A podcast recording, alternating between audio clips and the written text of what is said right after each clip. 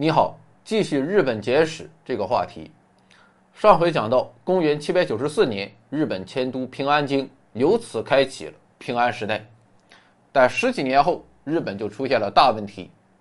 在奈良时代，一方面为了应对唐朝的威胁，另一方面为了维护天皇的统治，日本效仿唐朝，大力推行律令制，也就是通过法令对社会生活各个方面进行规定和规范。但安史之乱之后，唐朝大幅衰落，于是天皇开始裁军，没有了军事武装，律令制推行的暴力基础就不复存在。另一方面，律令制在执行的过程中啊，渐渐变成了没有底线的剥削工具，所以老百姓也不干了，他们抛弃了土地，成为了逃亡者和流民。一开始天皇并不担心，因为人能跑，土地不能跑啊，反正我手里有地。到时候你们饿急眼了，还得回来老实种地。但在这场博弈中，最后还是天皇败下阵来，因为没有了农民和地方武装，大片的土地就落到了地方豪强手里。相比于天皇的苛捐杂税，地方豪强的保护费要合理的多。于是大批的流民就投入到了豪强的怀抱。与此同时，为了守护自己的田产。豪强开始设置武装力量，啊，这下天皇就彻底慌了。现在的问题就不是有没有钱了，而是能不能保住命。因为这些豪强不仅在蚕食国家的土地和劳动力，甚至还抢劫国家的财物。保不齐有一天，他们就会跑到京都啊，问一问天皇宁有种乎？而且日本这个国家很特殊啊，平安京作为首都，竟然没有城墙。这是因为日本是个岛国，大海就是保卫日本的天然屏障，啊，再加上过去实行律令制，各个地方都有天皇派驻的军团，啊，所以天皇认为自己完全可以高枕无忧。但此一时彼一时，现在天皇的手里不再握有强大的武装力量，而地方豪强却在逐渐做大，啊，这该如何是好？为了解决危机。天皇进行了一系列制度和社会建设，但这些努力效果都不大。归根结底，要想对抗地方豪强啊，天皇手里还是得有兵。于是天皇就想到了俘虏啊，具体说是来自虾夷族的俘虏。事实上，直到公元八世纪啊，日本列岛还没有完全的归属于天皇，特别是北海道的虾夷族和九州岛南部的隼人。根本不鸟天皇。不过进入奈良时代之后，天皇实力增强啊，于是就开始大举进攻北海道，啊，最后征服了夏夷族。古代日本深受中国影响啊，所以他们也有样学样啊，认为自己是高贵的、文明的，而周边的外族那都是野蛮的、落后的，所以自己有责任通过德行来感化周边的蛮族。于是天皇就下令。把虾夷族的俘虏押解到本州岛啊，让寡人来感化他们、同化他们。正是在这一过程中，一些人意识到，虾夷族原本就是骁勇善战的战士啊，现在天天在这里种地，这不就是浪费天赋吗？我们应该把他们利用起来，服务天皇，对抗豪强。这个群体就是日本后来的武士。现在日本的武士刀就是虾夷族曾经的佩刀。所以武士刀不是从唐朝传过去的，咱们唐朝的刀都是直刀，武士刀是弯刀。而武士登上历史舞台的标志，则是两次叛乱的平反。在我国的五代十国时期，日本有一个地方豪强叫平将门，这哥们是桓武天皇的武士孙，所以他的家族就被称为桓武平氏。作为皇族，平将门的祖上被天皇派到了东国，为天皇守卫一方。这个东国就是今天东京所在的关东平原一带。后来，桓武平氏发展成了东国的豪强，拥有强大的私人武装，还有大量的田产，可谓独霸一方。公元九百三十九年，日本东部的长陆国发生了叛乱。由于距离东国比较近啊，于是平将门就想表现一下。他带领军队进入长陆国，想要建功立业，啊，没想到事态失控了。他的军队在长陆国掠夺财物、烧毁田宅、凌辱妇女，给当地造成了很大的灾难。这就是惹祸了啊！该如何向天皇交代？这个时候，平将门身边就有人说：“啊，现在你已经犯下大错了，金吾一死，举大计一死，等死，咱他妈就反了得了。”平将门一听啊，你给我搞的这个东西啊，excited。吾乃桓武天皇第五代孙，占领八国，攻打京城，又能咋地？平将门这哥们儿那是说干就干。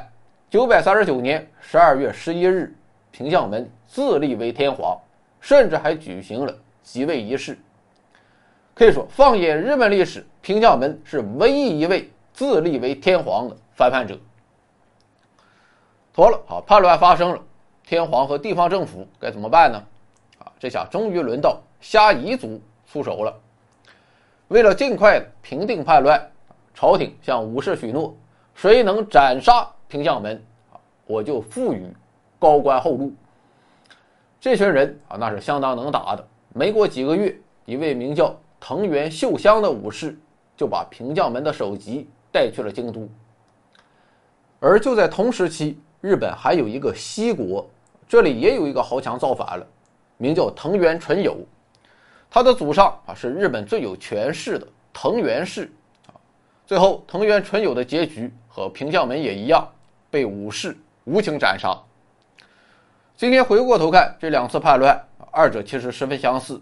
他们的祖上都辉煌过，但到自己这一代已经和朝廷逐渐疏远，在贵族序列中掉了队。但他们心有不甘，所以就在地方积蓄力量。希望可以有所成就，但他们还是高估了自己的实力，反而成为了武士阶层登上历史舞台的垫脚石。而在此后的一百多年中，日本武士南征北战，镇压了一次次叛乱，一批又一批武士加官进爵，成为了日本社会一支不可忽视的重要力量。不过到此为止啊，武士还只能算是职业战士。和后来的将军幕府相比，那是一个天上一个地下。那么武士集团是怎么登上权力巅峰的？这就得说到日本历史上两种特有的权力，一个叫社官，另一个叫院政。我们先看什么是社官。所谓的社啊，指的就是摄政啊，意思是大臣辅佐未成年的天皇。官是指官白啊，意思是。天皇成年之后，大臣继续辅政啊，天皇说了不算。那么在平安时代，谁来干这个社官呢？别人干不了，因为有一个势力实在太强了，这就是外戚。外戚咱就很熟悉了啊，特别是在东汉时期，皇帝死的都早，留下一个个小皇帝，面对咄咄逼人的满朝文武，小孩很害怕，只能依靠母亲。可母亲是女人。所以，朝廷的权力就落到了皇帝的老爷和舅舅手上。不过，等小皇帝长大了，有主见了，他就会想办法摆脱外戚的控制。而等到新的皇帝继位啊，又会出现新一波外戚。也就是说，在我国的古代史上啊，外戚从来不会一家独大。可平安时代的日本不一样，因为平安时代天皇的老婆几乎完全被。藤原家族垄断了。藤原家族是怎么做到的啊？原因有这么几点：首先是背景硬，藤原家族的祖先不是别人，正是忠臣连族啊。也就是说，当初天皇诞生，藤原家族就提供了风险投资。其次，为了保住自己的地位，藤原家族经常近亲结婚。比如说，有一个人叫藤原东四，他把女儿嫁给了皇子。这位皇子后来成为了仁明天皇，女儿和天皇生的儿子后来成为了文德天皇。文德天皇的老婆也得是我藤原家的人啊，于是藤原东四就把孙女儿嫁给了文德天皇，这不就是表哥娶了表妹吗？但藤原家他不管那一套，而等到文德天皇继位，作为外祖父，藤原东四就获得了一个称号。叫太政大臣，这也是平安时代的基操。后来，藤原东四的儿子藤原良房也当上了太政大臣。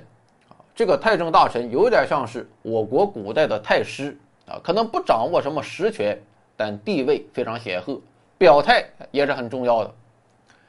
而且当时日本还保留着走婚制啊，也就是两口子结婚之后，妻子不住在丈夫家，哪怕丈夫是天皇也不好使。